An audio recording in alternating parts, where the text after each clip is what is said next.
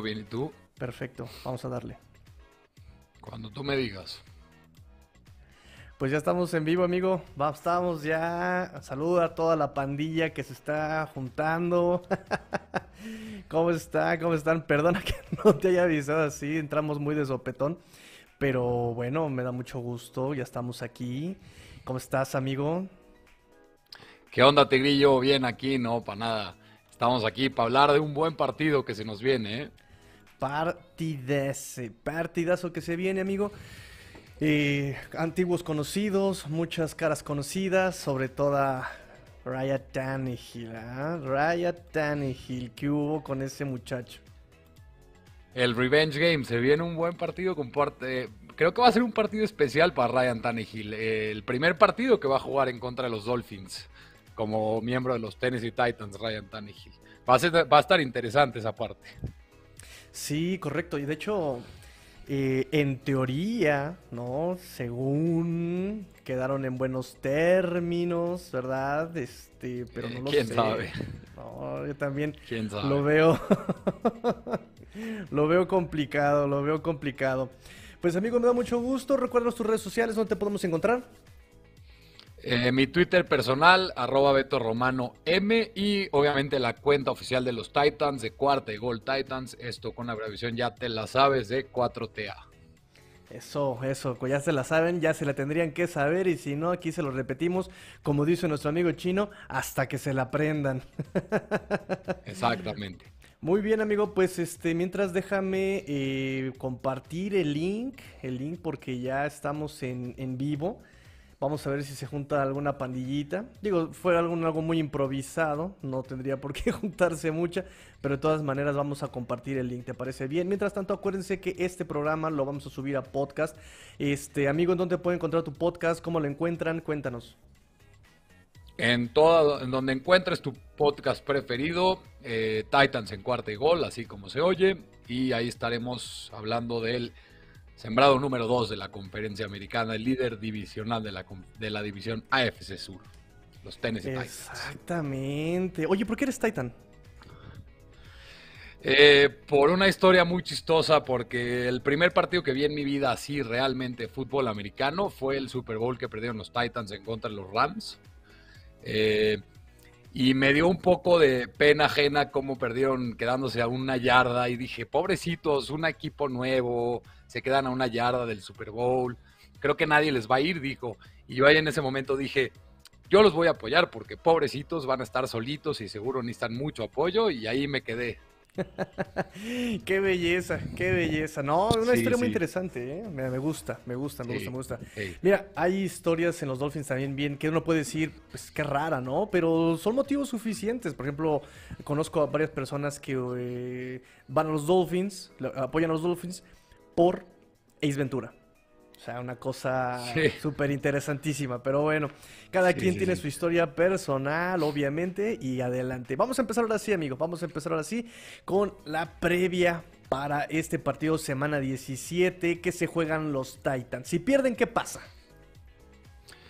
Realmente lo que los Titans tienen que estar buscando en este momento es tener un mejor, una mejor siembra en la conferencia americana. Hace tres semanas, antes de las derrotas en contra de los Patriots y en contra de los Texans, eh, los Titans parecían ser el mejor, el mejor equipo de la conferencia americana, pero las lesiones, todos sabemos que los Titans han tenido una temporada muy preocupante en, en, contra, en cuanto a las lesiones. Ahorita lo que se juegan realmente por la, la división de la AFC Sur es prácticamente amarrada. O sea, el número mágico para los Titans ahorita es uno. Uno es cualquier derrota de los Colts en las próximas dos semanas o cualquier victoria de los Titans en las próximas dos semanas, los Titans amarran la división. Ahorita los Titans lo que están buscando es tener la primera siembra, tener ese bye week tan importante que es para los playoffs. ¿Cómo lo pueden conseguir? Si los Titans ganan este partido y los Chiefs que visitan a los Bengals, a estos Bengals que vienen calientes como ellos solos porque están jugando a un nivel espectacular. Joe Burrow demostrando que es ese coreback franquicio que llevan buscando tanto tiempo los Bengals. Si los Chiefs pierden ese partido y los Titans ganan este partido en contra de los Dolphins, los Titans son el sembrado número uno Y si le ganan a los Texans, amarran el, primer sembrado porque tienen, empatarían, aunque los Chiefs ganen el partido de la semana 18, empatarían en, en el récord, aunque los Titans al ganarle el partido a los Chiefs, pues obviamente tienen el criterio de desempate. Así que es muy importante para los Titans este partido. Igual de importante el partido para los Dolphins, hay mucho en juego, digamos, no es el típico partido donde pues no se gana nada, no se pierde nada, están por enfrentarse y están justamente jugándose mucho, mucho estos dos equipos, ¿no? Además, como lo platicábamos antes de comenzar, se vienen... Eh, estos, este, este partido de venganza de Ryan Tannehill contra este equipo que lo dejó ir, ¿no? Que muchos dicen es que ya no le tienen fe, es que. Pero creo que esta, esta, este, esta ruptura entre los dos, eh, tanto eh, Tannehill como el equipo, creo que era necesario. Era necesario, ya Tannehill necesitaba nuevos aires, obviamente el equipo necesitaba empezar desde cero con un nuevo proyecto, entonces creo que fue lo más sano entre los dos y de todas, de todas maneras es, es morbo, ¿no? Es morbo. Eh, entonces, no sé, vamos a empezar. ¿Con qué quieres empezar? ¿Quieres empezar con ausencias? Sí, como quieras, dale, pues es, aquí lo más importante ahorita, el COVID que nos trae a todos preocupados con el americano, con el mundo, porque está muy grave la situación. Primero, déjame mandar saludos aquí a este, justamente a Jesús Rosas. Hola, mi buen tigrillo, Go Forever. Gracias, amigo. Bienvenido, bienvenido. Aquí, cualquier pregunta, échamela rápidamente. Aquí está nuestro amigo Alberto Romano para ayudarnos a, responderlas. Muy bien. Pues vamos con el reporte de lesionados del día de hoy. Mira, ahí lo tienes, ahí lo tienes. ¿Qué nos cuentas de tus lesionados y qué nos cuentas de tus ausencias? Eh, por increíble que parezca, es el reporte de lesionados más corto que he visto en todo el año por parte de los Titans. Los Titans han roto cualquier récord de lesiones, han usado 87 jugadores en el año, es el récord de la historia por, con más jugadores utilizados. Eh, obviamente perdiéndose a tus tres mejores eh, jugadores durante la gran mayoría del año. Derek Henry, Julio Jones ha perdido muchos partidos. AJ Brown apenas regresó la semana pasada después de perderse tres partidos y medio. Eh, los Titans, en al momento, los que están en el reporte lesionados, el único que me preocupa realmente que se va a perder el partido es Corey Levin, que no es tan importante, es un liniero, es un guard suplente del suplente, entonces realmente no es tan importante. Aaron Brewer podría ser importante porque Nate Davis, que es el right guard titular, estaba en la lista de COVID, pero hace media hora salió de hecho de la lista de COVID, entonces Aaron Brewer eh, no debe de tener ningún, no debe de jugar este partido porque Nate Davis debe de ser el right guard titular. AJ Brown hoy nos espanta a todos los aficionados de los Titans con que se reporta no se presenta AJ Brown en la práctica con una nueva lesión, una lesión de pantorrilla. Eso espanta a la gente mucho porque ayer practicó al 100%, pero Mike Garafolo, este reportero de NFL Network, ya reportó que es solamente una precaución, que está en camino para jugar en la semana 17, así que AJ Brown debe de estar listo para la, para la semana 17 en contra de los Dolphins. Eh, uno que a mí me preocupa un poco es Jack Rabbit Jenkins, eh, Janoris Jenkins, el cornerback 2 de los Titans, eh, que de hecho fue reemplazado con los Niners, en contra de los Niners por Buster Screen, eh, pero ha estado limitado en las prácticas. Hay preocupación de que no juegue, aunque ya es el cornerback 3 del equipo, pero entra cuando hay paquetes de 6 de seis, en la secundaria. Y alguien que es muy importante que va a regresar para este partido es David Long, el mejor linebacker de los Titans. Eh, lleva, este sería su, ha perdido los últimos seis partidos, es muy importante su regreso, porque ese cuarteto de linebackers después de la adición de Zach Cunningham, que fue cortado por los Texans, con David Long, con Zach Cunningham y con Rashan Evans, y obviamente Jayon Brown, pero Jayon Brown es, que es el linebacker especialista en situaciones de pase, está en la COVID list, se espera que sea activado para el partido, pero ese cuarteto con, de linebackers con la adición de David Long creo que va a ser muy, muy, muy buen cuarteto. Sí, de hecho esta defensiva es respetada por Ryan Flores. Brian Flores la está respetando mucho, ha dicho que Tua tiene que prepararse muy bien, tiene que dejar de cometer errores, justamente estas intercepciones que lleva cometiendo este, estos últimos juegos. Entonces sí, es muy, muy interesante, muy respetada esta defensiva. Em, yo supongo, yo auguro que va a ser un partido defensivo, ¿no? ¿Por qué digo esto? Porque la defensiva de Dolphins es buena, eh, pero su línea ofensiva es muy mala. ¿Y no te suena familiar, amigo Alberto?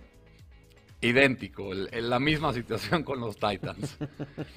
Exactamente, entonces la defensiva es muy buena, tienes un coreback que puede ser bueno si le das protección, pero ahí está el pero, ¿no? Tannehill lo conocemos acá en los Dolphins, sabemos sus deficiencias, sabemos sus detallitos, sabemos que si le metes presión se le acaba el mundo y esa línea ofensiva, cuéntanos esa línea ofensiva. La línea ofensiva es es muy extraña con los Titans. Creo que es una de las líneas ofensivas que mejor esquema de ataque terrestre tiene en toda la liga. Y lo vemos porque con Derrick Henry es Derrick Henry y tienen eh, quizá el ataque terrestre más potente en la NFL. Pero con Dionta Foreman, un jugador que estaba en la calle hasta hace seis semanas, y con Dontrell Hilliard, un jugador que también estaba en la calle, y con Jamie McNichols, que es un jugador de trick plays, el, equipo, el esquema terrestre sigue funcionando y es, eh, sigue funcionando de buena forma. Ante los, a los Patriots les corrieron para 200, más de 200 yardas. Pero el pass rush de los Titans es lamentable. Ryan Tannehill ha sido capturado 45 veces. El año pasado, para que nos demos una idea, solamente fue capturado 24. Y es a mí lo que me preocupa. Porque la línea defensiva de los Dolphins, con Christian Wilkins, que para mí es un jugador muy infravalorado en la NFL, Emmanuel Oka, que está teniendo una muy, una muy buena temporada, eh, con John Baker, que es el jugador defensivo del, mes de noviembre. Eh, me preocupa mucho, especialmente el costado derecho. Nate Davis ha mejorado los últimos tres partidos, pero al principio de la temporada era un colador total. David Quisenberry, que es el right tackle, que seguramente nadie sabrá de su existencia porque es un jugador no reclutado del draft. Eh, realmente nadie pensaba que iba a ser el right tackle titular. Debería haber sido Dylan Raiduns, el pick de segunda ronda de los Titans. Fue al revés, empezó muy bien en la temporada, pero los últimos cuatro o cinco partidos se ha caído a pedazos. Permiten arriba de cinco capturas promedio por partido en los últimos cinco partidos. Entonces ahí, si Christian Wilkins puede atacar a David Quesenberry, eh, Zach Sealer o Raycon Davis, el que esté en el interior, podrían atacar esa línea. El, el costado izquierdo de los Titans es la fortaleza de esta línea ofensiva. El, centro realmente es lo más. Ben Jones es el más constante que ha estado durante todo el año. Y Roger Saffold y Taylor Lewan vienen saliendo de la COVID list. Eso me preocupa un poco si tuvieron síntomas y van a estar un poco debilitados. Y tampoco han tenido su mejor temporada. Roger Saffold se ha lesionado mucho en la temporada. Taylor Lewan también. Entonces, Ahí es el problema, una muy buena línea defensiva de los Dolphins en contra de una mala línea ofensiva de los Titans. Y me imagino que por el lado de los Dolphins estás un poco preocupado igual que yo. Definitivamente, definitivamente. Creo que tú podrás hablarnos mejor de la línea defensiva de los Titanes. Y Brian Flores mencionó mucho a Simmons. ¿Qué nos dices de él? Jeffrey Simmons, para mí, mucha gente me va a decir que estoy loco pero para mí es el segundo liniero interior, el mejor, el segundo mejor liniero interior de toda la NFL, solamente detrás de Aaron Donald, porque Aaron Donald es Aaron Donald. Pero Jeffrey Simmons, Big Jeff, como le dicen los aficionados de los Titans, es una fuerza, es, una es un demoledor. No es normal que una persona de ese tamaño se pueda mover de tal forma, pueda ganar. Si alguien quiere entender lo que es Jeffrey Simmons, busquen un highlight de cómo tiró con un empujón de una mano a Pat Fryermuth, al Tyrant de los, de los Pittsburgh Steelers hace dos semanas. Es una locura lo que puede hacer Jeffrey Simmons. Pero no nada más es Jeffrey Simmons el problema en la línea defensiva de los Titans. La línea defensiva de los Titans ha sido una maravilla toda la temporada, algo que ni el más optimista de los aficionados de los Titans esperaría. Por el centro están T.R. Tart o Naquan Jones, el que esté jugando. Espero que regrese T.R. Tart. Pero Naquan Jones un jugador no reclutado de este año que ha dado muy buenos destellos esta temporada, podrían irrumpir eh, a una, como dijimos, una mala línea ofensiva de los Dolphins. Y del lado izquierdo de Nico Autry, es la mejor adquisición de agencia libre de los Titans, tiene 8 sacks, aunque está en la COVID list, también se espera que pueda ser activado, pero si no, detrás vienen Harold Landry, que es para, como dije, Christian Wilkins es un jugador de los más infravalorados en la NFL, Harold Landry de igual manera. Harold Landry es un muy buen jugador, tiene arriba de 11 sacks.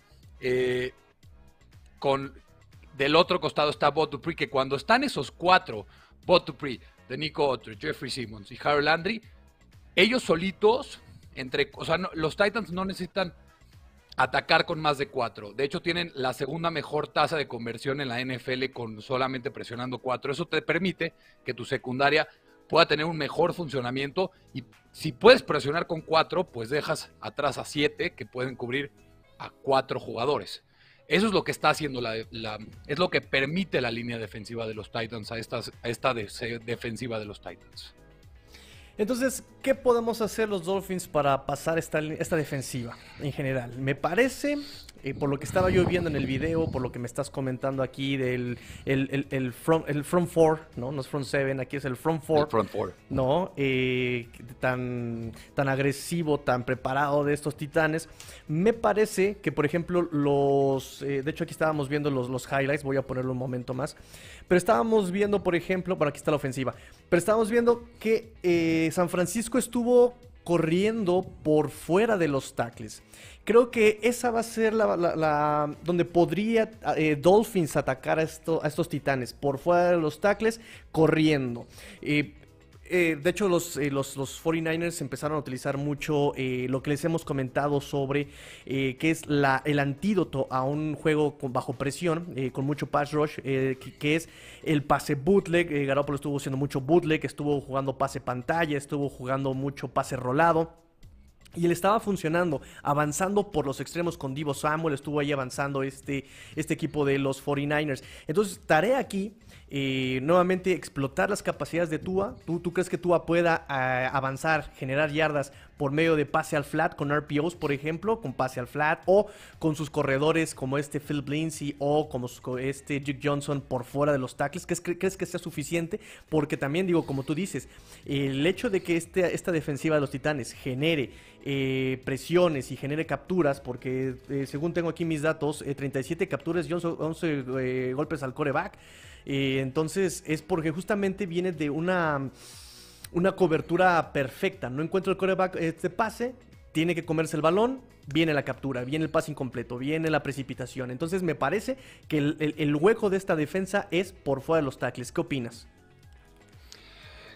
Creo que sí es por fuera de los tackles y específicamente cuando tú arrole hacia su lado derecho. Al ser el zurdo, obviamente se le complica más el pase hacia el lado derecho. De hecho, eh, creo que cuando rola al lado derecho se le complica mucho esos pases. E, es, entendible porque está su cuerpo en una posición muy extraña cuando trata de hacer un lanzamiento. Y también del lado derecho está el, quizá el eslabón más débil de toda la, de toda la defensiva de los Titans, que es el cornerback 2. Es Buster Screen o Jack Rabbit Jenkins. Buster Screen reemplazó a Jack Rabbit Jenkins en el partido en contra de los 49ers, aunque Jack Rabbit Jenkins la verdad no lo había hecho muy bien en toda la temporada. Eh, de hecho, Buster Screen está también en la COVID lista, así que si no llegara a jugar, el jugador que estaría de cornerback 2 es eh, Jack Rabbit Jenkins. Jack Rabbit Jenkins es propenso, es muy veterano y entonces es propenso a, que en velocidad lo puedan ganar. Entonces, si Philip Lindsay, que es un jugador veloz, es un corredor, es mucho más rápido que un esquinero de más de 33 años, eh, si tú puedes rolar hacia su lado derecho y tener un buen pase rolando hacia su lado derecho, atacando a Right Travis Jenkins y también atacado, atacando ese lado del, del, costado derecho en donde debería estar Zach Cunningham como linebacker tratando de ir en contra de los running backs, que es un más linebacker más en contra de para detener al ataque terrestre, no el ataque aéreo. Entonces creo que ahí sería la clave para que la ofensiva de los Dolphins y, Tua puede funcionar es rolando hacia su lado derecho y ahí sí puede aprovechar por la... Es el, la parte más débil de la defensiva de los Titans. Ahí lo tiene que aprovechar Tua si quiere que la ofensiva de los Dolphins funcione. Perfecto. Entonces no estoy tan equivocado, no estaba yo tan, eh, tan errado. Nunca. ¿Cómo? Nunca, nunca. nunca está equivocado el amigo Trigrillo. Lo intento, lo intento. Pero justamente por estar viendo el video, por estarme rodeando de gente que sabe, gracias Alberto por venir al programa el día de hoy. De hecho, déjame decirte, pero estás estrenando formato y todo aquí, ¿eh? Es la primera vez que estoy grabando el podcast en vivo. Y muchas gracias a la gente que se está conectando. Eh, de hecho, vamos a aprovechar este a, hablar sobre sus comentarios. ¿Te parece bien? De hecho, tengo que corregir varias cosas. Tengo un delay aquí en mi audio terrible, entonces me confundo, me estoy escuchando doble.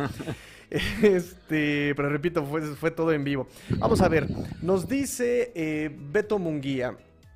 San Francisco dejó su juego terrestre en la segunda mitad, de ahí su debacle, pero Miami no sé si sus running backs tengan la capacidad de llevar ese juego. Sí, ese va a ser el problema también. Este juego terrestre de Dolphins, aunque ha mejorado con Duke Johnson y con Philip Lindsay, la línea ofensiva sigue sin abrir huecos, aunque, aunque, ojo, eh, por fuera de los tackles es otro tipo de bloqueo. Más bien ahí el bloqueo podría llegar de los tight end y de los wide receivers. Y obviamente hay jugadas más rápidas como el toss o la resbalada, aquí en México se lo conoce. Podría funcionar también. Em, nos dice eh, Luis Borja, nos dice, ¿qué tanto podría afectar el clima a la ofensiva de Miami? Se pronostican menos 6 grados centígrados creo que el clima no debe de afectar tanto si no hay viento. Eh, yo siempre he pensado que el frío no afecta tanto al fútbol americano como el viento. Si hay viento, sí puede afectar al... Pero realmente va a afectar a los dos. Eh, creo que eso no es tan relevante para los dos. Tennessee, Nashville no es una ciudad fría como Green Bay o como Chicago. Es una ciudad con un clima bastante agradable para jugar fútbol americano. Nunca hay mucho calor, nunca hay mucho frío, aunque ahorita va a ser frío, pero nunca el menos 30 como se, puede, se, pronostica el, el, Sunday Night Football que va a haber en, con los Vikings y los Packers. Sí, efectivamente afecta a los dos, pero siento que de cualquier forma eh, el equipo local podría estar más resistente o más acostumbrado de todas maneras. Y más que Miami viene de un clima caluroso. Y exactamente, ¿de qué clima? Miami nunca hace frío. Lluvia tal vez, pero frío no creo. De hecho, también la localía a jugadores que vienen de visita, la humedad los anda ahogando. Entonces, eh, bueno, pero sí es este muy interesante ese dato. Ah, yo creo que sí a Dolphins le puede afectar el frío. Muchos de sus jugadores eh, en colegial han jugado bajo nieve. El eh, Tua, por ejemplo, jugó con mucho frío, pero nunca bajo nieve. Lo, nos lo contaron el año pasado, justamente cuando fueron a jugar contra Denver. Eh, esperemos que no afecte a los Dolphins. Nos dice Luis este Beto. Jesse Davis deja pasar de todo. Nos me, me, acordé de ti, Tigrillo. Ja, ja, ja, ja, ja, ja. Tannehill, eh, lo que tiene es que te puede correr y su pase largo me parece mejor que el de Tua. Mm, sí, es, eh, está más acostumbrado pero no es tan preciso cuando tiene separación. Es una cosa bien irónica de Tannehill. Cuando tiene eh, separación su wide receiver, no le da. Y cuando la separación es más en corto, eh, es más preciso Tannehill. Es una cosa bien, bien extraña ahí, Tannehill. ¿Tú cómo ves esto, amigo Beto? Sí, tiene razón. Ryan Tannehill, eh, el pase difícil lo hace y el pase fácil a veces como que le falla y, y, todos sabemos que el problema más grande de Ryan Tannehill es que no sabe sentir la presión en el bolsillo, así que si eh, como dijimos, cualquiera de la línea defensiva lo puede llegar a atacar con el lado ciego. Ryan Tannehill es muy propenso a soltar balones. Eso me preocupa porque estaba viendo, de hecho, los Dolphins creo que son el equipo con más sacks, también con 45 en toda la NFL. Sí, es, una cosa interesante. Eh, nada más darle protección a Tannehill y puede ser muy peligroso. Y por eso hay que aplicarle a Tannehill justamente la medicina a la que le llamo la medicina Jared Goff. La medicina Jared Goff es lo que le aplicó Miami a Jared Goff el año pasado, que es presiónalo, asfixialo y de nada le sirven los mejores receptores si no los puede encontrar, si está presionado, si, entonces pégale, eh, ahógalo, asfixialo. Obviamente para esto tienes que detener el juego de carrera, lo hemos venido diciendo aquí en este programa. Y pues así, así puede suceder este domingo también, por la línea ofensiva y las bajas que mantienen aquí los Titanes de Tennessee. Nos, nos pregunta Ulises, ¿eres fanático desde que eran Petroleros de Houston? Eh, realmente no, justo me preguntaba a Tigrillo antes de empezar que por qué soy titán. Eh, y le contaba a Tigrillo que el primer partido que vi en mi vida de fútbol americano, así viéndolo de verdad, fue el Super Bowl que los Titans pierden contra el Greatest Show on Turf, que el de los Rams de, los de San Luis. Eh, y dije, es una franquicia nueva, perdieron en la yarda 1, me dieron un poco de, pena y dije, alguien los tiene que apoyar porque van a estar muy tristes. Yo de niño chiquito que tenía creo que 10 años y dije, los voy a apoyar porque no se merecen haber perdido así el partido más importante del fútbol americano. sí, sí, una historia chistosa.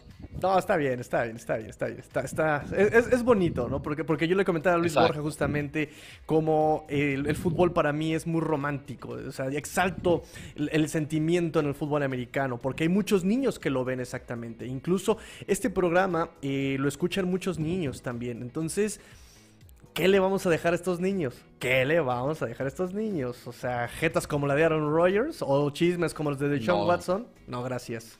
Yo no, paso. Muy bien, amigo. Entonces seguimos con este, la previa. Ahorita seguimos con sus comentarios, amigos. Sigan escribiendo. Eh, recuerden, para los que están escuchando el podcast, estamos en vivo. Eh, ya voy a tener programación para estar un poquito más ordenado y que puedan todos escuchar en vivo el podcast. Esto queda grabado en podcast, tanto de eh, arroba cuarto gol Titans y en arroba cuarto gol Dolphins. Entonces, seguimos. Ya hablamos de la defensiva de Titanes. Agresiva. un front four muy agresivo, unos linebackers que reaccionan muy bien, una secundaria que obviamente para que haya capturas es porque está trabajando bien la secundaria de Titanes. Entonces, eh, comentamos que para poder librar esto, tal vez por los tackles, tú nos aseguras que podría ser un poco más fácil por el lado derecho, pero es eh, el lado que se le complica por ser zurdo a este Tua. Bueno, eh, ahora, la ofensiva de Titanes. Eh, Tannehill, la semana 16, 209 yardas, 7 puntos yardas por intento de pase, una anotación, 106.8 de coreback rating. Uf, uf. ¿Y sobre quién? AJ Brown, 16 targets, 11 recepciones, 145 yardas, una anotación. Uf, ridículo lo que está pasando ahí. O sea, 145 yardas y se va con anotación. Eh, creo que la, respuesta es bastante obvia. ¿A quién tiene que cubrir Dolphins? ¿En quién se tienen que eh, enfocar? En AJ Brown. ¿O hay alguien más? Julio Jones no ha sido factor en todo el año. Eh, realmente, no, no tiene. Te voy a explicar cómo funciona la ofensiva de los Titans. No le voy a explicar a los que nos están oyendo que de los Dolphins. La ofensiva de los Titans se basa en que alguno de tus tres superestrellas, Derrick Henry, Julio Jones o AJ Brown, puedan hacer una jugada explosiva. A eso se dedican. Que el equipo esté atacándote constantemente, ganándote 4 o 5 yardas por tierra, hacen un bootleg, hacen un play action, una jugada explosiva de 60 yardas, te anotan. Y por eso fue una de las tres ofensivas más, una de las tres ofensivas más explosivas en los últimos dos años. ¿Qué ha pasado este año? En gran parte del año no ha estado ni uno de los tres. Los Titans, por eso, regresa AJ Brown al partido en contra de los 49ers y esa jugada, esa ofensiva explosiva empieza a regresar poco a poco. De hecho, estaba viendo cuando Julio Jones, Derrick Henry y AJ Brown están en el campo, anotan los Titans arriba de 30 puntos. Cuando no está ninguno, abajo, anotan casi 13 puntos por partido. Es una diferencia brutal, gigantesca la diferencia en puntos que pueden anotar los Titans.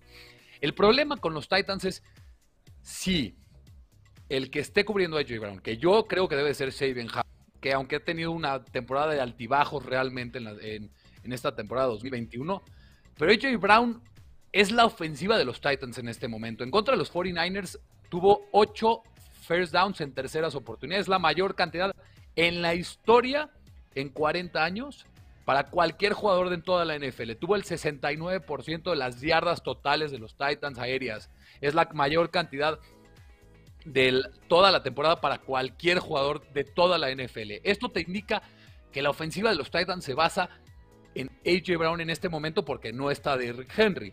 Entonces, ¿qué tienen que hacer los Titans? Tienen que centrar su ofensiva en AJ Brown y tienen que sobre targetearlo. Tienen que tener arriba de 10 targets. Esta es apenas la quinta vez en su carrera que, los, que AJ Brown tiene arriba de, bueno, apenas en contra de los 49ers, es la quinta vez en su carrera que tiene arriba de 10 targets, de hecho tuvo 16, es la mayor cantidad en su carrera. Y me preguntabas, ¿quién podría ser ese otro elemento a quien tendrían que cubrir si AJ Brown, que realmente es muy difícil de cubrir a AJ Brown porque es un jugador físico, es quizá el receptor que mejor, eh, eh, por, por potencia física, que mejor te puede ganar yardas después de la recepción. El problema es que Julio Jones ahorita también está en la COVID list. Eh, si no tiene síntomas con los nuevos protocolos de COVID de la NFL, lo más probable es que esté de regreso.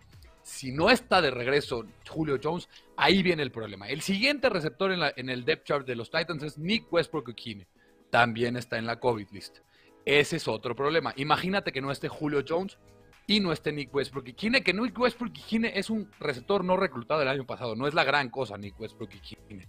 Es un buen receptor 4 o 5 en la NFL, pero no puede ser tu receptor 2 o 3 en un equipo.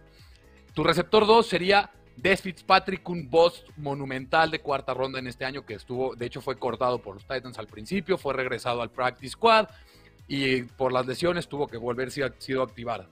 Tu siguiente receptor es Chester Rogers, que es el regresador de patadas que como regresador de patadas es malísimo y como receptor aún más malo. Y el siguiente receptor es Gracie McMath, un receptor de sexta ronda novato de este año, que es un buen jugador de equipos especiales, pero no es un receptor. De hecho, en college eh, eh, nunca, creo que tuvo nada más 100 yardas por recepción en toda su carrera en, el colegial, como 150 yardas en toda su carrera, o sea, en tres años en el colegial. Porque es un jugador de equipos especiales. Él no puede ser tu receptor 3 o 2 o 4. Es un jugador de equipos especiales. Ahí viene el problema. Si no regresan Julio Jones, y Nick y Kine, los Titans van a tener ese mismo problema que se le va a hacer una doble cobertura con una con un Sabian Howard o Byron Jones, dependiendo del lado que esté alineado eh, AJ Brown, y con un apoyo de Javon Holland, de Javon Holland o de Eric Rowe, que para mí son un muy buen dúo de safeties, entonces ahí va a ser el problema. Si no está Julio Jones, se le va a hacer una doble cobertura a AJ Brown y ese va a ser un problema muy grande para los Titans. Eh, pero realmente, por ejemplo, eh, no sé, me imagino, los Titans, ¿hay algún Titan al que pueda recurrir? ¿No? ¿Tampoco? El, equipo, los Titans en los Titans realmente no existen en el ataque aéreo. En el ataque terrestre son muy importantes porque Geoff Swain es muy buen bloqueador, pero no es un buen Titan pase. Anthony Firkser es la decepción más grande en todo el año de los Titans. No ha sido relevante. Seguro la gente que juega fantasy fútbol, todo el mundo decía, voy a agarrar a Anthony Firkser en mi último pick del Fantasy Draft, porque Anthony Firkser va a tener más recepciones en los Titans, porque se fue John Smith. Anthony Firkser no existe en la ofensiva de los Titans. Tu siguiente, quizá tu, tu, tu arma aérea después de AJ Brown, si no, juega Julio Jones, es Jamie McNichols, que es un running back 3 en la NFL. Es un scatback, es un corredor especialista para ataque aéreo. Ese sería el área, esa sería la arma más peligrosa detrás de AJ Brown, si no está Julio Jones, obviamente. Y bueno, eh, eso se pone interesante, porque eso lo puede aprovechar efectivamente la defensa de los Dolphins. Eh, ¿Tú crees que Tannehill y o en general Bravel, porque yo siempre lo he dicho en este programa, yo no respeto al roster de los Titanes ofensivamente. No me asusta A.J. Brown, no me asusta Tannehill, obviamente no me asusta eh, la línea ofensiva. Los corredores no me asustan, pero me asusta Bravel. Bravel sí le tengo mucho respeto con lo que pueda hacer. ¿Crees que se atreva a retar esta, esta secundaria de los Dolphins? Porque ahorita viene completa. No hay un solo titular de baja por COVID. Eh, no hay ningún lesionado todavía. El reporte viene limpio. Eh, lo estábamos comentando justo al principio del programa. Ahí está.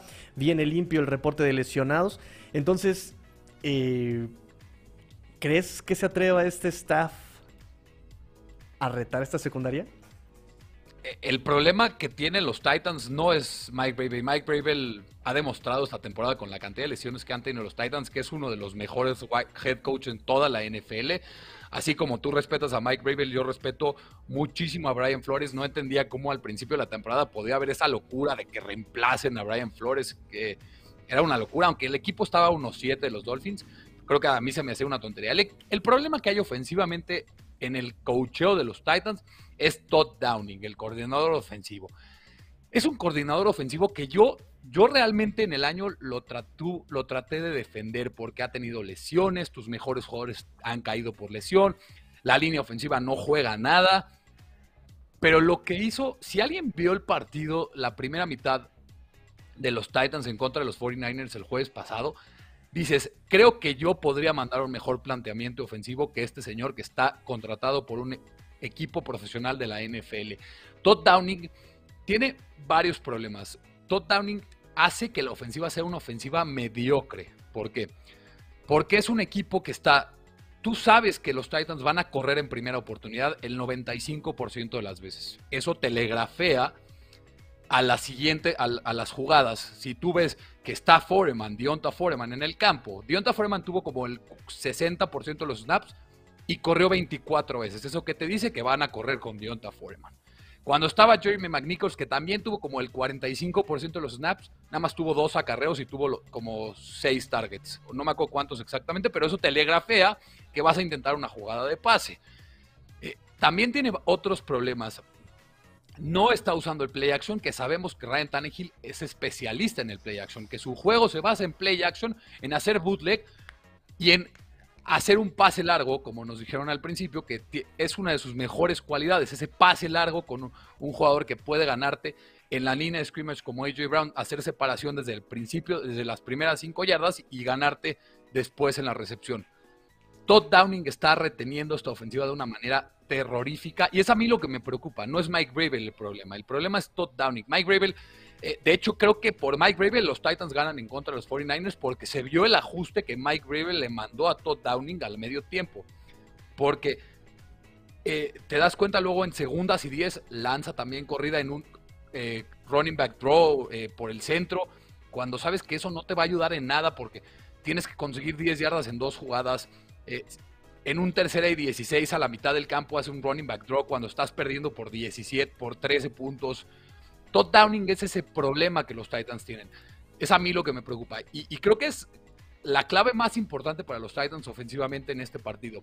Todd Downing tiene que cambiar su pensamiento. Todd Downing tiene que ser más agresivo, ser más físico, imponer su ataque terrestre, pero utilizar más el play action y, hacer, y tomar riesgos. Tomar riesgos con pases largos, porque ante una buena defensiva, como ha mejorado de forma tan increíble la defensiva de los Dolphins, es la única forma que le puedes ganar a esta defensiva. Ya. Eh, sí, sí, sí, sí, sí, porque, repito, a mí, así ofensivamente no tengo realmente un respeto este año eh, por los Titanes. Pero sí, ojo con el cocheo. Y mira, me estás comentando de manera muy puntual cuál es el problema realmente en Titanes. Eh, por eso es importante platicar y hacer este tipo de crossover, ¿no? Porque así uno se entera de muchas más cosas. Y además, bueno, creo que son equipos muy similares, Titanes y Dolphins en ese sentido. Igualitos, igualitos. Porque sí, o sea, acá estamos padeciendo exactamente de lo mismo, ¿no? Estamos eh, padeciendo de un triple coordinador ofensivo, más no sé cuántos asistentes, eh, una defensiva muy agresiva, una defensiva que está deteniendo, una defensiva que está haciendo su chamba y una ofensiva que no convence. Eh, hemos platicado con los muchachos de la división este, no les convence, no hay una identidad ofensiva, lo que me comentan. Eh, y parece que de repente los partidos se quedan trabados porque no genera la ofensiva de los Dolphins y no por el roster, porque acá podemos decir que Tannehill es talentoso, podemos decir que Gibran obviamente es talentoso, eh, Julio, Jones, y acá de este lado tenemos justamente a, Tua, que, a que si no es un coreback consagrado, que apenas está empezando a jugar, eh, está completamente limitado a la línea ofensiva que es muy mala, que tiene muy malos esquemas de bloqueo, y cuando todo funciona, mandan la jugada equivocada, ¿no?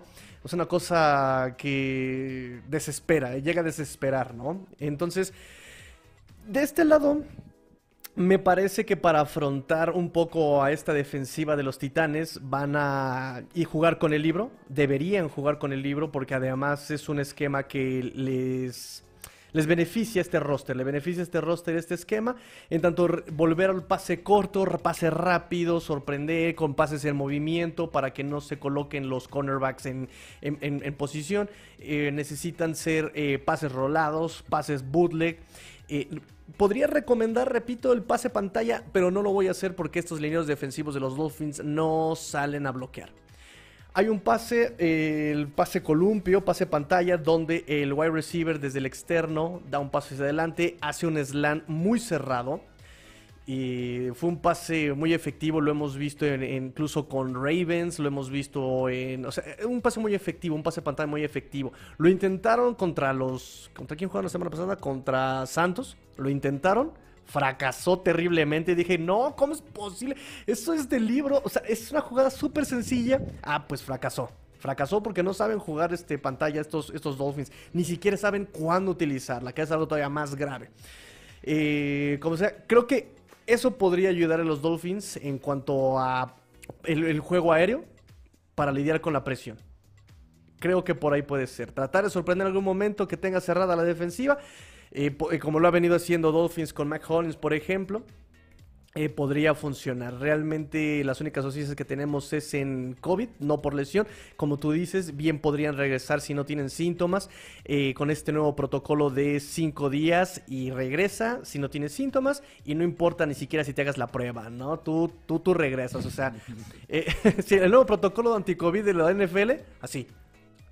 Sí, sí, impresionante. No puede ser. Es una tontería el nuevo protocolo. Pero bueno, amigo, este. ¿Algo más que, tengas que comentar, amigo? Eh, ya hablamos sobre la ofensiva de Dolphins, defensiva de Dolphins, ofensiva y ofensiva de Titanes. ¿Qué, qué se nos está pasando? Algo que, se me, que también creo que debe ser importante para la ofensiva de los Dolphins es Jalen Waddell. Jalen Waddell, quiero dar un paréntesis. Para mí, Jalen Waddell era el wide receiver uno en la clase del draft. Me acuerdo perfecto cuando estábamos haciendo el mock draft de cuarta y gol con varios eh, colaboradores de cuarta y gol. Y escogiste tú a Jalen Waddell. Y yo dije, Jalen Waddell para mí es el wide receiver uno. Y creo que nos está demostrando que sí podría ser el wide receiver uno de esta clase. Porque Jamar Chase es Jamar Chase y está teniendo un temporadón. Pero Jalen Waddell va a romper el récord de Anquan Bolt de más receptores, de más recepciones para un wide receiver novato. Y de hecho, Jalen Waddell lo tengo en todos mis equipos de fantasy y por eso estoy en, en dos finales de mis fantasy por Jalen Waddell, porque eh, Jalen Waddell, eh, lo que me preocupa en contra de los Titans es Divo Samuel dio un recital de cómo ganarle a los Titans, cómo ganarle a Christian Fulton, que estaba teniendo una muy buena temporada y quizá era el jugador más constante en toda la defensiva de los Titans, el cornerback titular. Eh, ganarle con velocidad. ¿Y qué tiene Jalen Waddell? Es ser veloz. Entonces, eh, de hecho, Christian Fulton con esa velocidad se resbaló tres veces en contra de Divo Samuel. Ahí podría aprovechar de buena forma Jalen Waddell y es muy importante para los Dolphins. Definitivamente. Eh, de hecho, lo extrañamos a Jalen Waddle. Fue, tardó un poco en, funcionar la ofensiva cuando no estuvo por cuestiones de COVID. También Jalen Waddle, siendo novato esta química, Cotua y Waddle. Por las características de los dos, que justamente recordando ese día, amigo, este, amigo Alberto, esa era la cuestión, exactamente, ¿no? Eh, ¿por, qué, ¿Por qué? Porque es veloz, porque genera separación por piernas, porque es inteligente, porque es veloz. o sea, sí, sí, sí. Eh, y lo está demostrando exactamente lo que va de la temporada. Sí, sí, sí, sí, sí. Tua lo está aprovechando, lo está exprimiendo. Y entonces sí, sí, sí, sí. Vamos a ver cómo con Warner, por velocidad, eh, podemos anular la cobertura de Fulton. Y ver si podemos estar arietando esa línea defensiva o por lo menos escapar de ella corriendo por fuera de los tackles.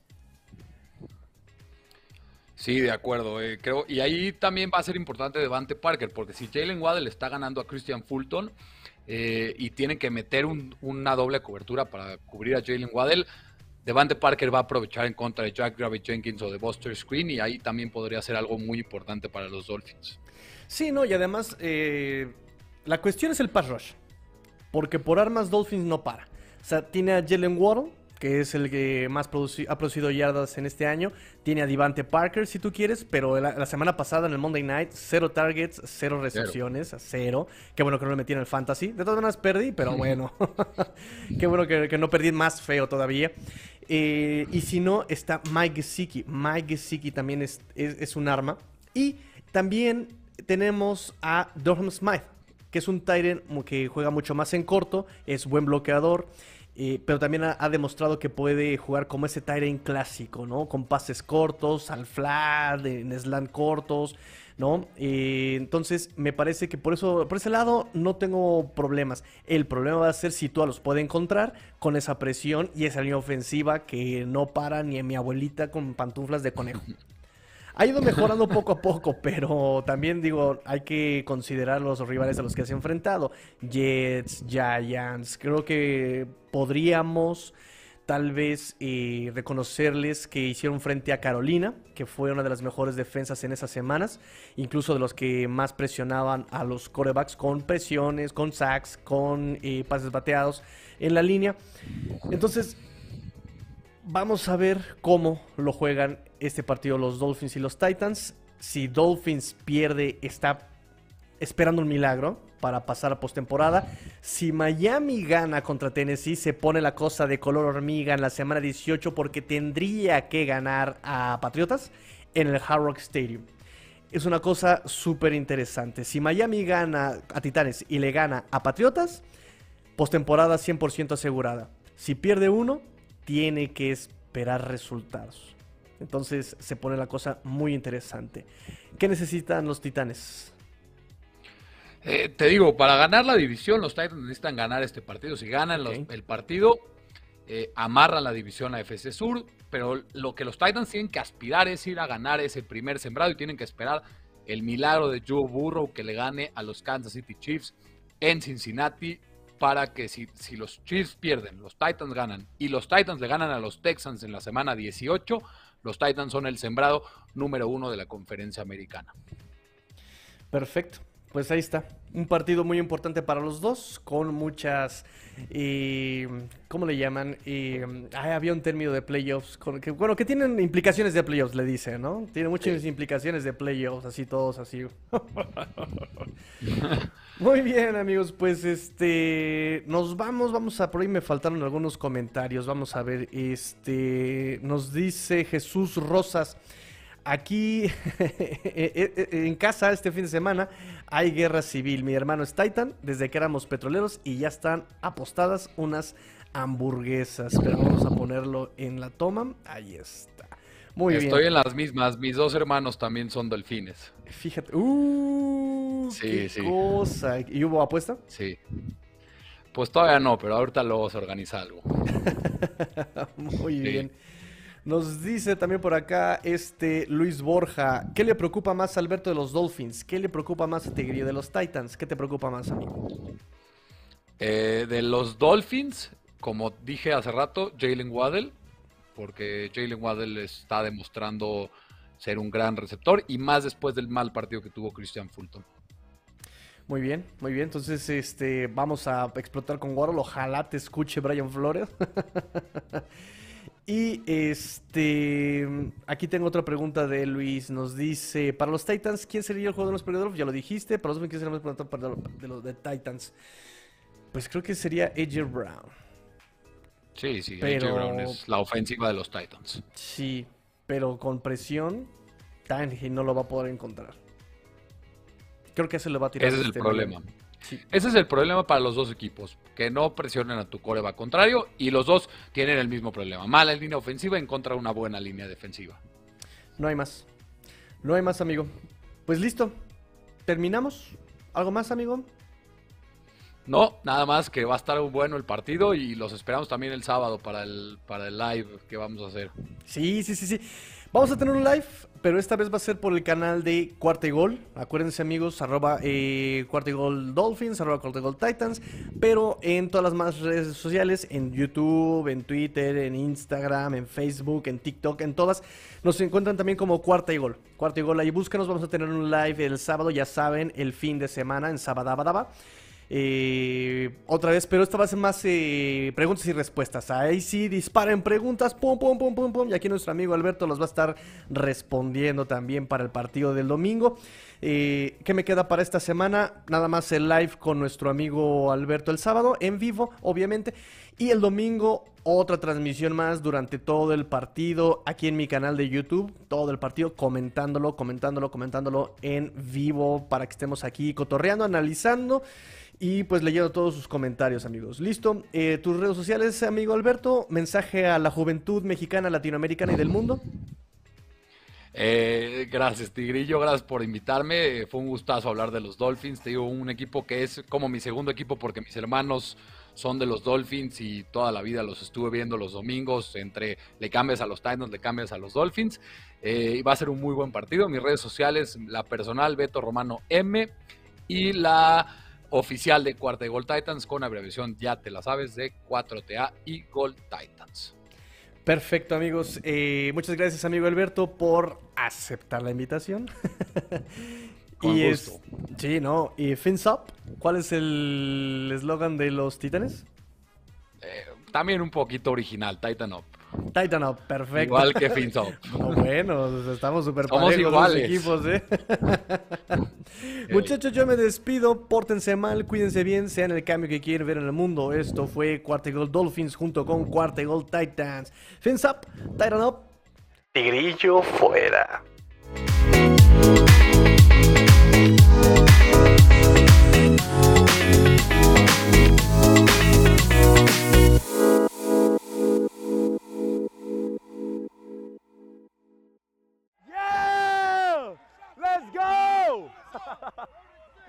Let's go!